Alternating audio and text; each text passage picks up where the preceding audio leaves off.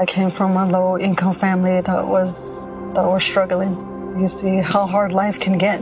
GC became a part of my life because I don't want my family to fall back into that.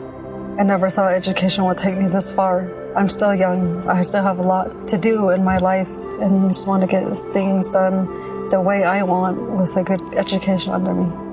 I'm Stacy and Grand Canyon University helped me find my purpose.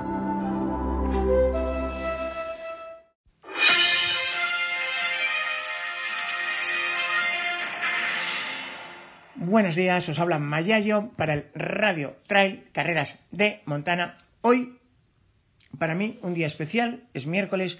Quería aprovechar para inaugurar una serie, serían los miércoles de montaña, y quería hacerlo con un invitado especial que eh, sepa mucho de muchas cosas de la montaña, un pequeño Leonardo da Vinci de nuestros días. Ahora os presento a nuestro personaje, pero, por favor, antes de arrancar, queríamos tanto nuestro invitado como yo, pediros disculpas porque eh, para poder eh, publicarlo hoy, pues eh, nos ha atendido durante un viaje en coche y por desgracia el sonido no es perfecto, hay ratos que se entrecorta, pero yo creo que mmm, por lo bonito de la charla, nos conocemos hace años, ya, ya lo dice él, nada más empezar, y por las cosas que tiene que compartir, vale la pena, aunque, de nuevo, disculpas por el sonido. Así que vamos a ver qué opináis.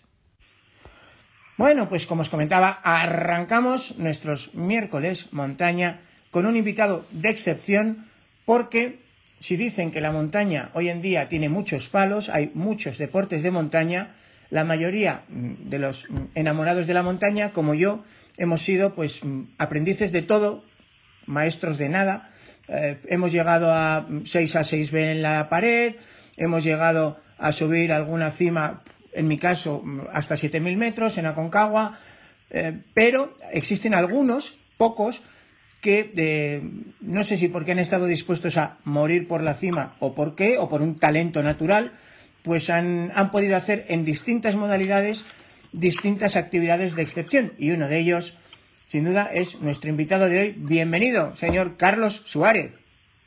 Eh, muchas gracias, Mayayo, por la invitación. Un placer. Ya sabes tú que nos conocemos hace años y, y un placer, un placer que, que, me hagas esta entrevista. Bueno, fuera de, de antena, comentaba Carlos que el título de su libro, bueno, tiene varios libros, luego hablaremos de ellos, pero el título de su libro más conocido, Morir por la cima, es para mí uno de los tres títulos cuatro quizá que más me gustan sería Morir por la cima de Carlos Suárez, Tocando el vacío de Joe Simpson y Este juego de fantasmas. Eh, el cuarto quizá sería El primero de la cuerda, la novela de Roger Frisson Roche. Eh, son todos trágicos, Carlos. Pues sí, porque yo creo que tiene que ver mucho con lo que es la realidad del alpinismo, que donde cabe todo, ¿no? La, la vida, la pasión, la alegría y también la tragedia, ¿no? Y concretamente, que me compare con alguno de esos libros como el de Joe Simpson, ¿no? Ese juego de fantasmas es, para mí es un verdadero no, pero vamos, que yo tengo total seguridad de que no estoy a la altura, vamos, que vaya por delante, que Joe Simpson es, es otro nivel, la verdad es que es un, es un tío que a mí me apasiona mucho siempre, como ha escrito y como, como ha, ha escrito la, la aventura en la montaña, ¿no? Que ha vivido en primera persona además, ¿no? Con grandes aventuras, ¿no? Sí, hombre, yo, por ejemplo, eh, me ha gustado mucho Reinhold Messner, por supuesto, que nos ha marcado a toda una generación.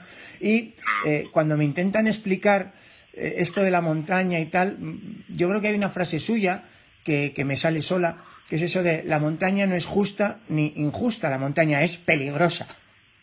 Sí, sí, sí, sí, es que es, es totalmente, totalmente cierto. ¿no? Yo que ahí han coincidido mucho en el pensamiento también con Bonatti y bueno, son los grandes personajes, los padres del, del alpinismo y el himalayismo, como lo entendemos prácticamente todos, porque antes de ellos es verdad que hubo una generación que ya empezó a escribir, ¿no? Los conquistadores de Inútil, eh, el poeta Rebufat, ¿no? Eh, pero vamos, que a mí me encantaban estos, ¿eh? Lionel Terray, como escribía, pues me parece, me parecía como una forma de hablar muy práctica, así muy, muy a, a, a de huello, a por los temas sin cortarse un pelo, ¿no? Y no sé, a mí me, me encantaba. Eh, Messner es el gran polemizador en su momento, que han tenido que pasar muchísimos años para que la gente le coja el respeto que se merecía, eh, que en ese momento pues pues no se lo tenía tan ganado, por así decir, y ha tenido que pasar muchos años para que los hechos, eh, yo creo, sobrepasen sus palabras de alguna forma, ¿no? Mm. Y, y, bueno, han descrito, han descrito unos mejor que otros. En el caso de Messner, eh, me quedo más en, en, en, la practicidad también, en, cómo relata las cosas, más que en, la poesía de su literatura, por así decir, ¿no? Yo creo que en ese sentido, Bonatti, por ejemplo, pues escribe más bonito, ¿no? Bueno, para los que no te conozcan, eh, resumo yo rápidamente y si me tengo alguna errata me dices, ¿vale? Eh, cuando llegó aquella explosión de la escalada libre a los madriles, mm, pues mm, abandonamos un poco los lugares clásicos, el Guadarrama, la Pedriza, y eh, todos acabábamos en, patones, con unas mallas fosforitas, con camisetas de tirantes, y bueno, mm, de allí pues salió muchísimo talento. Ah, en tu caso, pues no solo de allí saltaste rapidísimo a los Alpes a los 17 años, Carlos escala en solo el Pilar Bonatti o las Grandes Jorases. Eh, luego mm, eres el primero en escalar la cara oeste del Naranjo, la Rabada Navarro sin cuerda, a pelo. Eh, hay un año donde juntas hasta mm, tres vías de octavo grado sin cuerda. Yo todavía, te lo decía fuera de cámara, todavía me acuerdo de fotos de ahí, no sé si era con monodedo o con bidedo, eh, colgado en la vertical del techo, no me acuerdo ahora si era Desmontutu o cuál era la vía. Sí, sí, en Desmontutu y en el caso de los monodedos y el bidedo hay, un monodedo muy claro en Posible Misión, que, era, que es una vía bastante explosiva de 8A que hoy en día todavía conserva bastante grado. La verdad es que es una vía de movimientos bastante agresivos, muy desplomada eh, y eso en monodedos y agarres muy pequeños. Era una época de, bueno, pues jugar ahí a, había muerte, ¿no? Vivir por una pasión, por unos ideales, por buscar una autenticidad, unos principios, eh, que en muchas ocasiones pues eh, pues encontré que era difícil de, encontrarlos, ¿no? Que la respuesta siempre es infinita, ¿no? Siempre puedes ahondar más, ¿no? Y hay un momento que tienes que saber equilibrar lo que pasa de la raya, ¿no? De ser demasiado arriesgado a, a bueno saber también yo creo que ser tan valiente como para hacerlo como para como para dejar de hacerlo en un momento dado no y yo creo que ese fue mi caso en el, en el, ejemplo este de días de, octavo grado sin cuerda no luego he seguido haciendo solitarias e incluso hoy en día pues todavía hago algo de base con el paracaídas en la espalda que sabes que es algo que también he hecho con los años y, y lo sigo combinando de vez en cuando o alguna vía clásica en, en montaña ¿no? Sí, de hecho, eh, espérate, que es que no he hecho más que eh, meter el dedito en el agua, porque claro, es que tu, tu historial, en fin, em, eh, yo que sé, también has estado en Yosemite a partir del año 96, pero no solo has escalado, y a un nivel, ya hemos dicho, mm, en su momento extremo en España, tampoco es que hayan pasado ya 10, mm, 20 años de algunas de estas escaladas y no es que sean muy repetidas, pero en fin. Sí, sí, no de las generaciones ahora que las ha hecho, ha hecho alguna y, y joder, no hay nada que te, te guste más, ¿no? Que te reconozcan que, que siguen siendo difíciles, ¿no? Incluso para las generaciones de ahora y tal, y la verdad es que que es un gusto oírlo, la verdad, ¿por qué no decirlo, no? Bueno, eh, ya, eh, si empezaste con 17 años ya a deslumbrar, eh, luego pues seguiste un proceso bastante natural, por lo menos a los de aquella generación, yo a mi nivel, obviamente, también lo hice, pues pasé de hacer, yo que sé, el Diedro Upsa en el Peñón de a soñar con hacer la Ferrari al Alpamayo o el solo a la Concagua. En tu caso, claro, eso eran los 8000 y, claro. Eh, Yo al final pertenezco a una generación muy clásica en el sentido de que todavía los alpinistas y malayistas eran muy escaladores. Eh, luego empezamos a ver una estirpe de alpinistas que no escalaban y nos llamaba la atención a todo el mundo, que no tenían un cierto nivel de escalada. Eso empezó a pasar mucho tiempo después.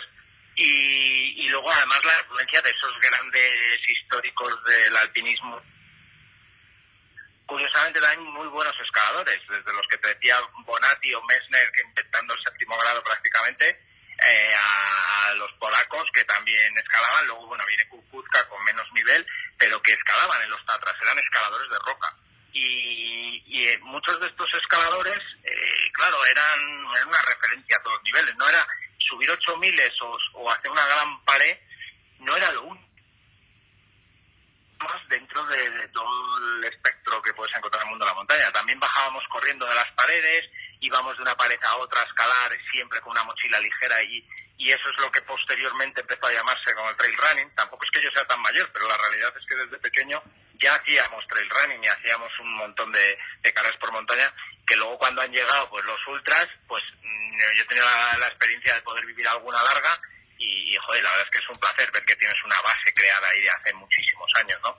y ves cómo también la gente corre de un día para otro, entrena y claro, también pues es más fácil que te lesiones y que te rompas. De hecho, yo recuerdo una actividad, no sé si fue hace 3, 4 años, en los picos de Europa, con un tal Luis Alberto Hernando, que es un chaval que corre bastante, tricampeón del mundo de ultras, pero que además, claro, mm, como tío que lleva mm, de profesión mm, rescatista del Grain, pues en fin, eh, hace su octavo grado también cuando tiene tiempo para preparar y entrenar. Y cuéntanos esa actividad, pues yo creo que es un ejemplo de, lo de tocar todos los palos, ¿no? Sí, eh, Luis Alberto para muchos es solo el corredor que ha ganado todas las carreras a nivel mundial, las ultra trails y tal, de primer nivel, pero la gente no conoce eh, la experiencia que tiene como escalador también, ¿no? A pesar de, pues, además de ser del gremio, pues él sabe, se mueve muy bien en paredes. Ha escalado con él vías en riglos complicadas de asegurar y se mueve que, te sorprende muchísimo, vamos, lo bien que se mueve, lo bien que, asegura todo. Esta actividad que os, encabeza, que os encabezonasteis en picos, cuéntanos para que el que entienda de correr y de montaña mm, se haga una idea. Pues eso es de sur a norte, hicimos en el menor tiempo posible el espolón de los franceses, la pared del sur del Cabo Rojos, y la sur del Naranjo del Bune para acabar en, en en los prados de, de eh, o sea, en, eh, eh, joder, nosotros lo diré. Y, y, bueno, pues tardamos un poquito menos de 6 horas, 5 horas 50 o algo así, y fue una actividad, la verdad es que buenísima, ¿no? Porque pues, obviamente eh, eh, corriendo, pues eh, Luis tienes que ir ahí como puedas, como puedas, si, es que le ves, y escala. Y yo tenía pues un poco más el terreno ganado y, hacíamos ahí un buen complemento, Bueno. bueno, ya hemos visto que lo de la roca no solo te apasionaba de crío, sino que sigues haciendo mucha. Los 8000 eh, ¿Es un deporte para ricos hoy, Carlos, o sigue habiendo eh, rumbo para alpinistas eh, con pasión y con poca cartera? Porque estamos viendo debates, de hecho, es que tú te has visto metido en una polémica hace dos días, nada más y nada menos que con Sebas Álvaro, porque, por resumir, y si lo explico mal, corrígeme tú. Básicamente, Sebas decía que el valor de la conquista del eh, invernal del K2 sin oxígeno por parte de, de pues que eh, era nulo porque lo había hecho con mucho apoyo de todo su equipo de nueve mm, serpas que formaban su grupo, mientras que tú decías que eso era un paso adelante dentro del alpinismo porque primero, obviamente, ponía en valor todo el papel de los serpas y segundo, mm, pues como sea, pero ha subido sin oxígeno, eso es innegable. No sé si lo he resumido bien o, mejor quieres matizar algo. Totalmente, además me parece muy acertado cómo has empezado la pregunta, eh, porque yo siempre he defendido que con pasión puedes conseguir eh, cualquier sueño, ¿no? Si tienes suficiente pasión para eso, ¿no? Y en el caso de los 8000, eh, pues claro, eh, para mí el, acercarme a esas grandes montañas formaba parte de mi trayectoria. Y de hecho, pues como no recursos, empecé a trabajar con una, con una empresa de, de, guiando, de, expediciones comerciales, que me enseñaron muchísimo de cómo funcionan estas expediciones comerciales y aprender sobre todo a respetar las expediciones comerciales, ¿no? Y las agencias de serpas que trabajan en Nepal, ¿no? Eso por un lado. Por otro, eh, lógicamente, eh, el tema de, de NIMS eh, va un poco paralelo a eso. le respeto y le admiro porque viene de donde viene, es una figura que viene de una zona muy pobre de Nepal, ni siquiera de una zona especialmente con recursos.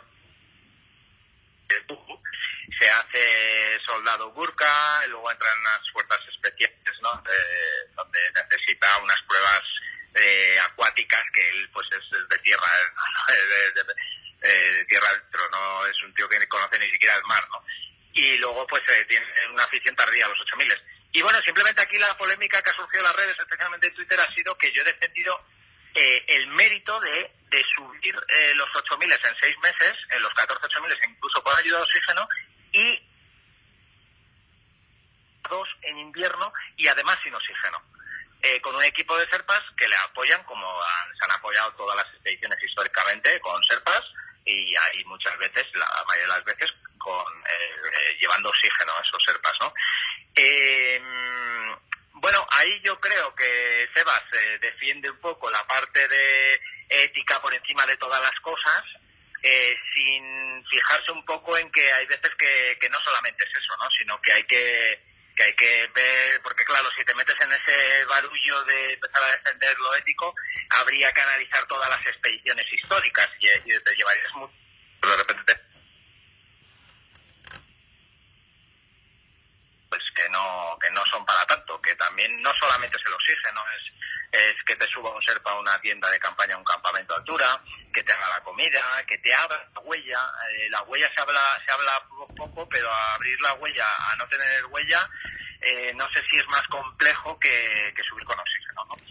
y yo, luego, yo creo, Carlos, que, que incluso muchísimos... en Twitter que, bueno, que se nota, se nota también que muchas veces la gente pues no ha padecido lo que es estar en altura y, bueno, eh, alguien haya criticado mucho el tema de los alpinistas de ah, que están todo el día tal. Yo no he sido el que ha entrado especialmente en eso, pero sí defiendo que es verdad que si tú has estado en altura, oxígeno sin oxígeno, en mi caso 8.200 metros sin oxígeno, pues es mm, simplemente respeto como, mínimo la figura de NIMS, ¿no? Sí, a mí me choca, eh, por ejemplo, yo ya lo he reconocido, yo no he pasado de 7.000, pero es que eh, yo llevo publicando sobre deportes de montaña desde el año 94, o sea que tanto como periodista como de montañero tengo cierta experiencia, pero es verdad que en nuestro país la mayoría de la gente que hace periodismo de montaña pues quizá no ha hecho mm, actividades como para poder ponerse en el lugar del alpinista que está intentando mm, un octavo en solo o mm, una travesía Chamonix Cernat del, del tirón en tiempo récord o, eh, o un K2 invernal, ¿no? Yo, yo, creo que eso no es el debate, eso yo creo que tampoco es tan importante, tan relevante, siempre y cuando tú hables, hables con documentación, con conocimiento y, y, bueno, y el hecho de que muchos periodistas se les achaca una cierta potestad o integridad a la hora de hablar de las cosas es porque han vivido parte de eso, de alguna forma. Pero es verdad que se nota además no estoy hablando con de Sebas concretamente ahora mismo, sino estoy hablando de, de la gente en general, cuando no has parecido lo que es eh, hacer un 8000, ¿no? O un 7000 Lidit, ya te hablo de un 8000, ¿no? El estar en altura, de verdad. El ver cómo eh, los serpas utilizan el oxígeno para ti eh, y abren huella y ponen tal, o lo que supone llegar a un campo base muchas veces, ¿no? que tampoco se habla, ¿no? Y, sería imposible, ¿no? El llegar a un campo base muchas veces si no es con la ayuda de un montón de recursos, ¿no? es más complicado, más complejo de lo que parece, ¿no? Y lo que es indudable es que ha habido estilos en la historia de la montaña muchísimo mejores y, súper... Pero es que eso es otro debate, eso es otra cosa, no tiene nada que ver con la historia de NIMS que yo hablo, ¿no? Yo digo simplemente que si es la primera vez que se sube a un 8000 eh, con oxígeno o como quieras, eh, es un...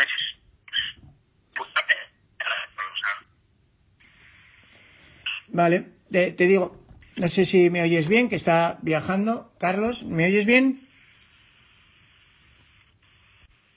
Bueno, hablábamos de eh, la experiencia de los 8000, la altitud, Himalaya.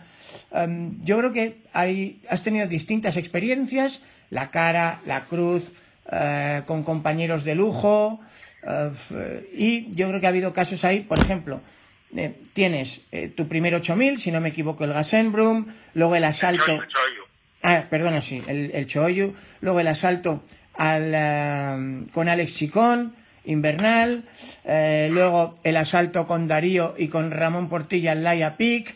En fin, eh, cuatro experiencias muy diferentes. Gasen, Bruncados, Choyu y Laia Peak. Obviamente Laia Peak con otra altura, otra altitud. si pudieras resumirlas un momento y ahora, ¿cuál para ti personalmente tendría más valor? Eh, alpino, porque muchas veces no siempre eh, lo más alto es lo mejor, ¿no? Totalmente de acuerdo. Normal, eh, como te comentaba antes, eh, hice unos cuantos seis miles trabajando como como el Island Peak, el Mera Peak, el circuito de Sanapurnas, lo clásico que se suele hacer, el Cumbo, el, el balcón este que ves el Everest. Y bueno, después de varias expediciones estas, pude conseguir al final eh, hacer un 8000, el Choyu, que se metió muy bien a la primera. Luego intenté el K2 dos veces. Eh, el Choyu me sorprendió mucho y, y lo, lo que recuerdo de allí es que yo como escalador había una zona de cuerdas fijas eh, que me sorprendió, que dije, joder, yo esto, a ver, he, estado escalando en Canadá, cascadas de hielo de 200 metros verticales, y sé que lo podría hacer, pero que es complicado. Me, el, ser escalador te hace ver esas cosas, ¿no? Y yo me acuerdo de ver aquello que me marcó mucho, ¿no? Luego yo iba leyendo el libro de Herbert Tichis, la primera ascensión al Choyu, y, y luego vi gente que se empezaban ya a utilizar pequeñas eh, bombonas de oxígeno que usaban a partir de 8.000 metros y, y se les notaba que iban a un ritmo muy bueno y tal. Y bueno, sin más, la primera vez que lo vi, nunca antes se utilizaba en esas montañas más bajas que el Everest, ni, ni por asomo se pensaba en la utilización del oxígeno, ¿no? Luego el K2 dos veces, que me queda 7.500, 7.600, el campo 3 eh, varía, depende de la de dónde lo colocas, tanto en la ruta de Tessen como la de los Abruzos, pues varía. Yo me he quedado las dos veces ahí, ya estás ahí viendo las rampas finales ya, pero todavía te queda realmente lo, lo gordo, ¿no? Para, para intentar de verdad la cima. Luego en el en el invernal con Chicón tuve una experiencia muy dura, eh, tres alpinistas que fallecieron y es duro decirlo, pero podía ocurrir. Veíamos una pasión desbordada, absolutamente enloquecida por parte de, los alpinistas que, estaban allí y- y lo veíamos venir, lo veíamos venir de alguna forma y así ocurrió, ¿no? Eh, pero la experiencia de estar en altura en invierno me dejó muy grabada muchas cosas, ¿no? Y de ahí nace mucho mi respeto a, lo que es eh, estar en una montaña en altura, ¿no? También eh, Ah, pues con los polacos eh, conocí muy bien a, a Artur eh, y a los que están haciendo la primera ascensión al, al, a los G1 en invierno y bueno, pues lo viví con ellos, ¿no? La verdad es que si nos hubiéramos ido con ellos hubiéramos tenido bastante más posibilidades que por la ruta que estamos nosotros abriendo, que abrimos un paredón de 2.000 metros y ahí se ha quedado para los anales porque no, no va a ir Y sin embargo, no, el, el Laila Peak era otro planeta. Es, es una El montaña Peak de son 6.100, montañas- ¿sí? Son 6.000 metros, eh, pero muy difícil. Por ti había estado en seis ocasiones. Muy difícil, encontramos las condiciones buenas, estábamos en muy buena forma física, encima con un paracaídas para luego saltar, salté. La, y la Torre Sin Nombre y la Peak lo recuerdo como mis mejores expediciones, mis expediciones más bonitas, pues no solamente son de escalar, en el caso de la Torre Sin Nombre, tres días en la pared, durmiendo y escalando allí en largos de roca complicados, sino luego de las dos montañas bajar de esa altura con salto base, pues es algo que es que lo veo irrepetible, vamos, que es que no, no, no me lo creo ni yo, vamos. Bueno, Y vamos, la verdad es que muy bien. vamos a explicar qué es eso del salto base, porque yo creo que tuvo un momento de una explosión.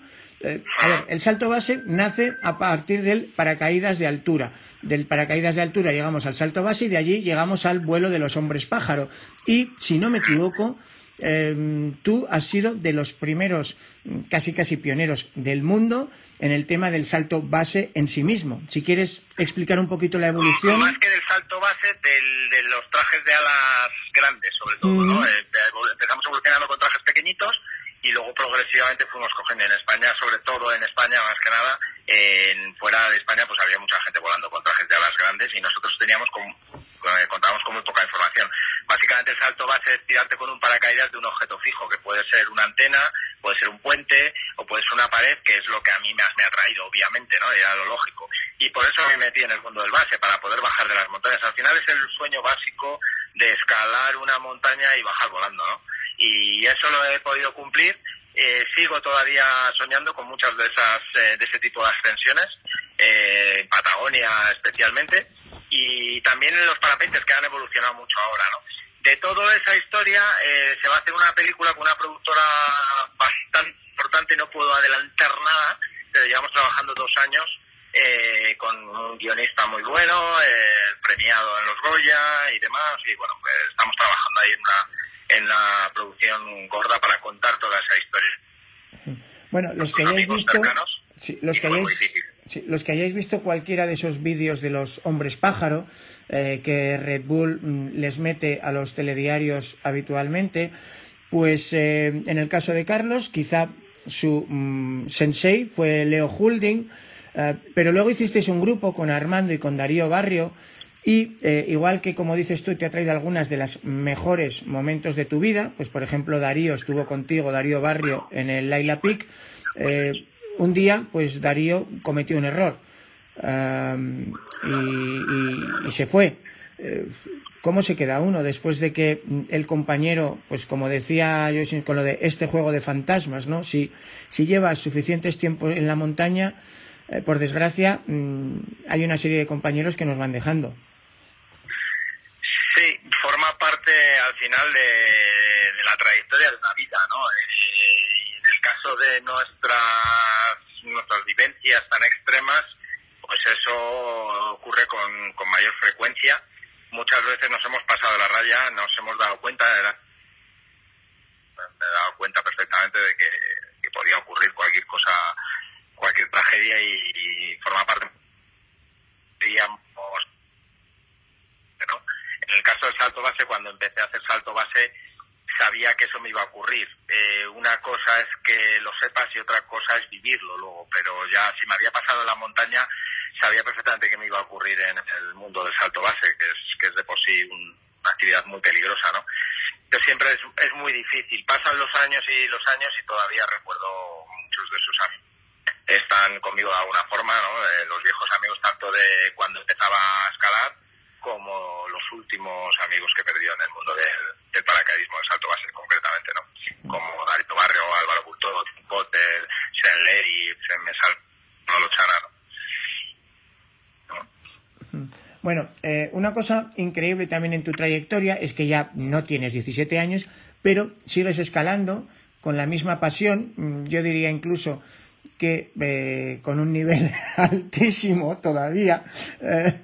Eh, parte de lograr que eso sea sostenible, obviamente hay una parte física y mental, pero hay otra parte de que tienes que lograr vivir de esto. ¿Y cuánto de importante ha sido en tu vida el, el compromiso o el implicarte con, con, Adidas? Porque llevas ya bastantes años con, con Adidas. Sí, sí, pues eh, empecé mm, con un patrocinio con el prácticamente la primera vez que se patrocinaba a alguien fuera del ámbito de, de, las marcas de montaña, por así decirlo, cuando Adidas querían involucrarse en el mundo del outdoor, ¿no? Y no tenía muy claro los caminos, digamos, comerciales, ¿no? Y bueno, pues un poco de la mano de, de un partner muy en ese momento, que era Salomón. Y luego con el tiempo, eh, bueno, pues he acabado trabajando directamente ya en las oficinas y, y bueno, mi labor es estar dándole credibilidad a esa parte de Adidas que es Terres, que es todo lo que tiene que ver con el mundo del outdoor, eh, no solamente la escalada, el mountain bike, la alta montaña también, y toda una, una serie de productos que tienen que ver con el performance que, que bueno pues que es, que es producto que es técnicamente que está bien eh, con él y yo con ese producto hemos estado en Patagonia en invierno y hemos trabajado ahora estos días invierno estado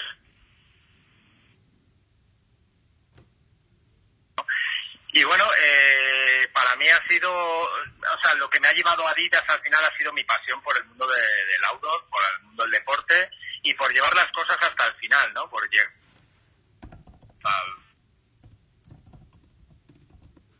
lo que siempre me acompaña, ¿no? Al final, cuando hagas lo que hagas, eh, siempre ando con, con, mucha pasión, con muchas ganas, porque siempre te va a llevar a algún sitio que, que, no te crees o que desconoces, ¿no? Y eso siempre me ha ocurrido y por eso sigo un poco esa máxima, esa filosofía de vida, ¿no? Me creo mucho en esa, esa forma positiva de, de ver y entender las cosas, aunque muchas veces no le ves rentabilidad o no acabas de entender a dónde te va a llevar, si merece la pena o no, ¿no? Pero si te gusta mucho, creo que, que merece la pena en el que te encuentres eh, a gusto, ¿no? Y eso me pasa a mí hoy en día con Adidas, ¿no? Que al final pues estoy con una empresa importante en la que aprendí un montón del negocio deportivo también y no deja de ser un tema muy, muy complejo también, ¿no? Para mí el negocio siempre ha empezado con el sueño de los escaladores, ¿no? Luego vinieron los periodistas a contar esas actividades, luego los comerciantes que querían fabricar productos para que esos alpinistas, deportistas probasen y los utilizasen un negocio serio, ¿no? Y del que luego todos nos hemos ido viendo beneficiados también a largo plazo, ¿no? Porque al final hoy en día eso ha, demostrado que el desarrollo de productos muy muy bien hechos influyen en los tiempos y influyen en la seguridad de la montaña, que es ahora por donde va todo, ¿no? Una seguridad muy más donde no, no, no se ve mentira, ¿no? Porque el tiempo es lo que es, ¿no? Y esto es algo que a veces no gusta en el alpinismo, pero siempre ha estado ahí también, ¿no? El tiempo se ha marcado, igual que las carreras, igual que en el deporte en general, y eso pasa ahora también con el alpinismo moderno en el que estamos, ¿no? bueno, para los que no sepáis, como apuntaba Carlos, desde el año 97 al año 2005, Salomon fue propiedad de Adidas, que la vendió en el 95, eh, perdón, en el 2005, del 97 al 2005. En 2005 la vendió al grupo finlandés Amersports, que a su vez la ha vendido hace, hace poco a otra compañía. Pero, mm, Carlos, lo que hay que decir es que tú tuviste un ojo clínico tremendo, porque Adidas es quizá la única marca deportiva del mundo que tiene a gala tener producto para todos y cada uno de los deportes que se practiquen. O sea, es algo espectacular. O sea, por ejemplo, hay una gama específica de Adidas para barranquismo. Sí, sí, sí, sí, sí. Bueno, esto es un tema que hablo muchas veces con, con amigos, ¿no? Con gente con confianza, ¿no? Al final, eh, muchas veces dices, bueno, eh, o has peleado por estar en un sitio que querías. En mi caso, que estaba loco rechazando algunas de esas oportunidades, ¿no? Incluso dándole un vuelco a mi trayectoria personal eh, cuando no tenía muy claro qué hacer en el mundo de la montaña y si tirar por una profesión o otra o cómo formarme, pues seguí, seguí en una empresa eh, grande como Adidas, ¿no? En, para mucha gente del mundo del outdoor, muchas veces estas empresas son los errores, pero donde caben muchísimas acciones buenas, ¿no? En el caso, por ejemplo, de Adidas, eh, no solamente el tener cuidado de todos esos deportes minoritarios, sino también eh, temas como la sostenibilidad, ¿no? Todo el producto que se hace con plástico reciclado de los océanos, que lo hacen a gran escala. Al final también, como venden a gran escala, pues también hacen eh, errores y aciertos a gran escala también, ¿no? bueno, tú tuviste la suerte, desgracia, no sé, de ser mm, probablemente uno de los digamos, deportistas de montaña más mediáticos desde su primera juventud. Eh, porque claro, era irresistible eso de ver a un chalao colgando en monodedo de un techo de, caliza a, no sé si era a 30 metros del suelo, donde estaba, no, menos, menos, pero, o, aquellas imágenes en eh, los bolos de Riglos que, casi casi te podías colgar de los dedos y dejar el cuerpo colgado haciendo bandera atrás. Eh, eso es duro, ¿no? También porque estás muy expuesto y seguro que has tenido eh, críticas y haters, pero yo imagino que en esta nueva época de las redes sociales, eh, igual, no sé, ¿tú crees que esto se ha desmadrado? ¿Que antes con, los medios clásicos estaba más controlado? Pues complicado eso, ¿no? Es la pregunta del millón, de verdad, ¿no? Eh, yo no sé, yo veo que el otro día lo ponía en Twitter, ¿no? al final creo que, que mejor la que la que veo más ya un nivel de desinformación, ¿no? Fíjate qué contradicción, ¿no? Entonces yo creo que las redes, yo si no quieres hacer nada, pero simplemente seguir cosas, y en ese sentido las veo siempre muy, muy positivas para estar al día de todo, para entender un poco por dónde va la tendencia general, ¿no? De, todo, ¿no? Hablo ya, ¿no? En general. Y luego, pues el tema de haters y tal, siempre va a haber eso, ¿no? Pues obviamente alegrar a todo el mundo con las cosas que haces, eso es más que lógico y natural. Y, respecto a, lo que la gente se suelta, pues es verdad que hay veces que es muy fácil, que la gente a la mínima se calienta y, suelta unas barbaridades que, no tienen mucho sentido porque conocen a la persona mental. Quizás por eso es tan fácil. No conocen nada y se habla con muchísima facilidad también. Pero yo, a pesar de todo eso, creo en lo bueno que tiene hablar así a rienda suelta, ¿no? Me parece, me parece todo positivo, ¿no? Me parece que también de, las equivocaciones se aprende y de, lo que se dice también se aprende y de lo que se oye, ¿no? Por supuesto, de lo que se, lee. Bueno, tienes la suerte, como decía antes, de haber tocado un montón de palos, de haber hecho además a un nivel muy alto varios de ellos y y de encima trabajar en una empresa que atiende prácticamente todos los deportes de montaña y que cuenta con muchos de los mejores en, cada campo. Entonces, ha habido años que hemos vivido la explosión. Sí, ahí, hay que olvidar yo en Adidas trabajo con gente que es eh, no solamente muy profesional en su campo, sino grandes exdeportistas que han sido olímpicos, gente que ha mantenido un nivel súper alto y eso hace que la competitividad se note cada día. No, cuando te digo cada día es cada día, por no decir cada hora, y, vamos, eh, la hace que, que puedas mejorar. Mm. Bueno, eh, hemos vivido, yo creo que tú y yo, distintas explosiones eh, en su momento comentaba pues la eh, escalada deportiva, luego llegó la bici de montaña, luego llegó el salto base, luego llegó las carreras de montaña. Em, ¿Cómo crees tú que va a evolucionar los deportes de montaña de cara a futuro? ¿Podría ser el esquimo por fin, ahora que tanta gente no ha tenido remontes este año, la próxima explosión? ¿Podría ser mm, el esquí nórdico? Digo, a nivel de España, claro, porque a nivel mundial eh, el esquimo en Centro Europa o el esquí nórdico en Escandinavia, pues están en otra galaxia. Hmm. Sí, perdóname, es que se ha cortado un momento y no te he oído bien. Sí, digo, dentro de los deportes de montaña que podrían estar cerca de una explosión en los próximos años, em, podría ser el esquimo o el esquí de fondo, por eso de que la gente ha descubierto un mundo sin remontes este año, podría ser el barranquismo o podría ser... Yo creo el esquí de montaña seguro que cada vez está más en auge, pero también esto depende de los países. Yo siempre en España lo vi como algo muy difícil porque las condiciones, bueno, especialmente yo en mi caso que soy de Madrid, pues las condiciones son las que son y un momento que era difícil. En cuanto al esquí de fondo, ni cuento, yo he hecho bastante esquí de fondo y me apasiona, pero era, era muy complicado, porque al final era muy sobre todo Francia, vamos, eh, están en auge a tope, Especialmente. Bueno, pues eh, vamos retomando. Eh, de esquí de fondo, pues no sé si ¿qué, ¿qué, te gustaría comentar, aparte del esquí de montaña o el barranquismo. Eh. Vale. Eh, lo que me extraña es un tío como tú que ya ha hecho alguna de las grandes ultras. Eh, cualquier día te veo en una Vasalope o en una mm, marcha Beret o en una marcha longa, carreras de esas de 42 a 90 kilómetros con esquís. Sí, la verdad es que todas las carreras me han gustado. Ya, como te decía un poco, el tema del crono siempre me ha parecido que es una forma de obligarte a, a coger forma, coger forma y estar físicamente bien hace que en la montaña vayas mucho más seguro, eso es incuestionable, y el obligarte, sobre todo, ¿no? El juego de la competición siempre me aparece y todo lo que ha sido las experiencias de las ultras que lleva a correr pues hasta 90 kilómetros de récord, eh, increíble, la verdad es que muy bonita, muy bonita. Bueno, yo te puedo contar en los viajes a, la feria de ISPO de Múnich, un año que coincidí eh, con el último, digamos, gran dios de la escalada técnica y alpina, con Uli Steck, pues acabamos tomando una cerveza y me pregunta, oye Sergio, y allí en España tenéis muy buenas carreras de montaña, ¿cuál me recomiendas? Imagínate, Carlos, la cara que se me queda a mí cuando el dios del alpinismo técnico, el mítico Uli Steck, me, me pregunta por carreras de montaña. Yo creo que es el mejor ejemplo de lo que estás diciendo tú, tal cual.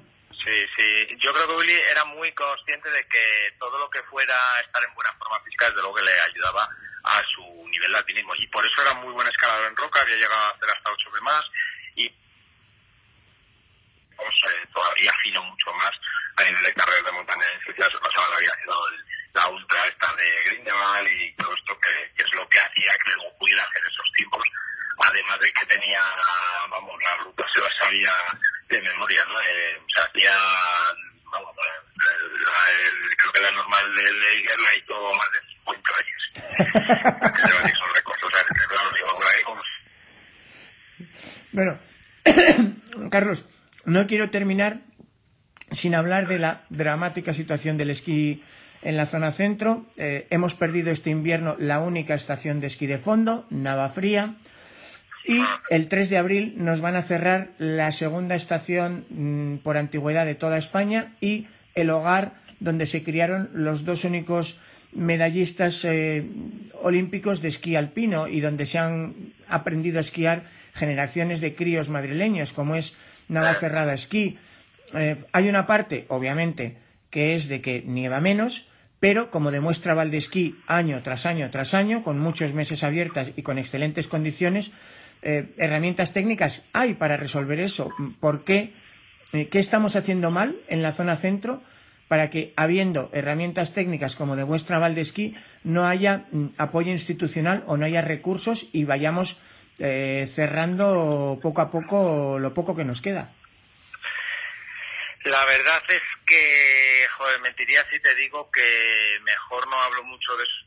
No entiendo tanto, ¿sabes? Eh, me parece que siempre ha habido en general una falta de compromiso por parte de nosotros, los propios deportistas, que nos ha costado meternos en temas burocráticos. Bueno, Carlos, gracias por atendernos durante este viaje en coche, ¿sabes? Eh, perdón a los oyentes si ha habido alguna interrupción, pero eh, nos hacía ilusión empezar con esto de los miércoles montaña. Y, eh, Carlos, después de haber vivido tanto de todo, yo creo que em, tienes ahí un lujo cualquiera. Yo, desde luego, envidio todas las cosas que te han cabido en estos años. ¿Algún sueño que te quede por cumplir? ¿Una ilusión? Sí, sin lugar a dudas, el volver a Patagonia, para las montañas de Patagonia son montañas que, se me han dado mal, siempre he tenido mala suerte, pero no por eso les tengo ni el más mínimo récord, la verdad, la verdad es que solo tengo ilusión por seguir subiendo estas montañas y volver en cuanto pueda y nos deje la pandemia, el, pues me, escaparé ya a intentar, eh, pues seguir con esos sueños y tal, que espero, que espero que, que se sigan haciendo. Así que muchas gracias a ti también, Maya, por la entrevista, como siempre. Nada, ánimo a los eh, argentinos que nos estéis oyendo, que acaba de cerrar a cal y canto la Argentina, los vuelos. Y Carlos, ojalá, ¿qué, no daría yo por poder acompañarte a Patagonia? Por Dios. Otro pues ya sabes, apuntado quedas, además, que allí trabajamos con refugios de Patagonia, que tenemos allí, bueno, pues eh, todas las facilidades y recursos para, para que te vivas ahí una experiencia súper chula, así que nada, o sea, a tope, quedas apuntado. A eso sí, a lo del día que te vuelva a dar por hacer octavos a pelo sin cuerda o tal, yo creo que ahí casi que me quedo haciendo las fotos. Muy bien, pues muchas gracias, a ello. A vosotros, hasta luego.